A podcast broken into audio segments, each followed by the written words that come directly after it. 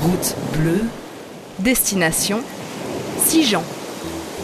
Route bleue. Destination Sijan. Bonjour, je m'appelle Sophie Rieux, je viens de lancer ma marque qui s'appelle Divag et je propose une ligne de linge de maison, objets déco que je vais chercher euh, un peu partout dans le monde et aussi dans nos greniers. Alors effectivement, sur le carton d'inauguration de Divag, pour ceux qui ont eu la chance de le recevoir, il était noté euh, cet hiver, je me suis baladé très loin d'ici et j'ai ramené les plus jolis tissus que j'ai trouvés. Donc on vous imaginez un petit peu euh, traversant les steppes d'Asie centrale à dos de mulet Bon, j'étais pas dos de mulet, j'étais euh, à pied, en voiture, en train. Et euh, je suis donc partie en Thaïlande euh, et au Cambodge pour chercher donc des tissus, mais pas que, aussi des matières naturelles qui m'intéressaient au plus près des artisans. Et je suis aussi allée au Maroc, c'est un peu moins loin, mais c'est tout aussi des paysans pour trouver du cuir et, et, et du tissage en fait, des tapis. Qu'est-ce qui vous a amené à lancer cette activité à un moment où le compteur économique des entreprises n'est pas spécialement au beau fixe?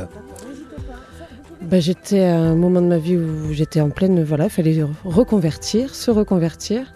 Et donc j'ai fait le point entre ce que j'aimais faire, ce que j'avais envie de faire et ce que je ne voulais plus faire. Et en prenant en compte effectivement donc les contraintes actuelles.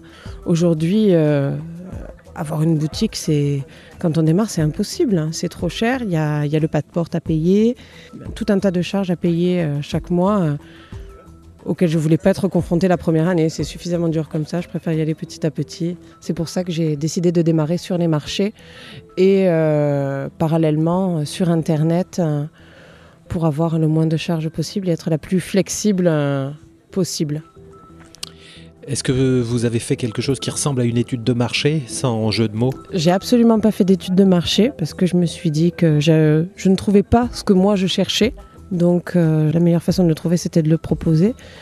Et a priori, euh, je n'ai vu personne euh, qui fasse la même chose que moi. Mais parce que ce que je propose, c'est personnel. C'est des choses que je fais moi-même, que je vais chercher moi-même. Je passe pas par des circuits traditionnels de grossistes, de fournisseurs, etc., etc.